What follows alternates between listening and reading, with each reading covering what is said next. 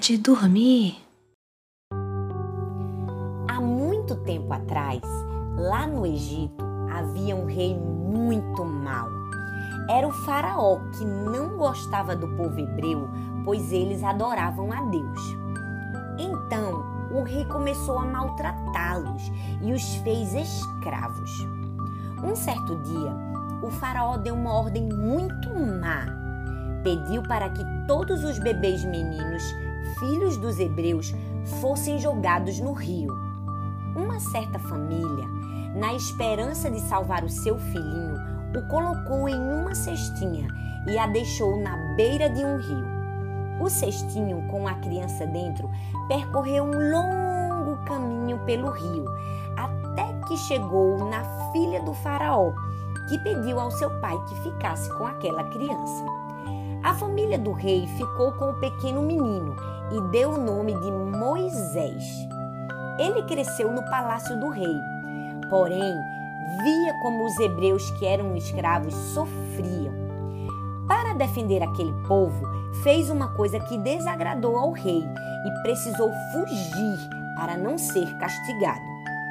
Ao fugir, Moisés foi parar em uma terra chamada Midian e começou a cuidar de ovelhinhas. Enquanto cuidava dos animaizinhos no campo, ele viu algo muito estranho. Uma pequena árvore estava com fogo, mas que não se queimava. Quando se aproximou, escutou a voz de Deus que o chamou.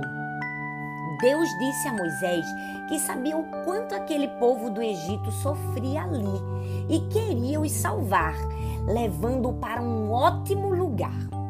Moisés, obedecendo a Deus, enfrentou o Faraó e pediu para libertar os hebreus, mas o Faraó não aceitou.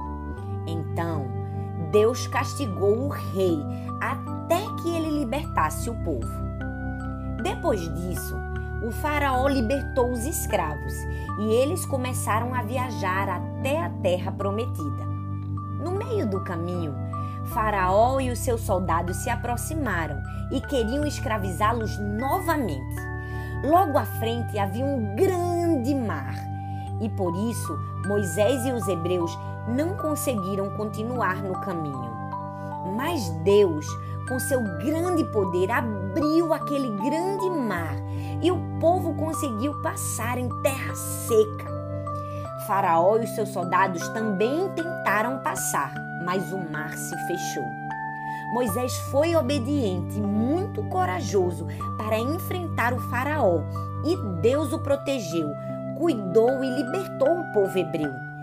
Depois de conhecermos essa historinha tão legal, chegou a hora de dormir. Feche os olhinhos e tenha ótimos sonhos.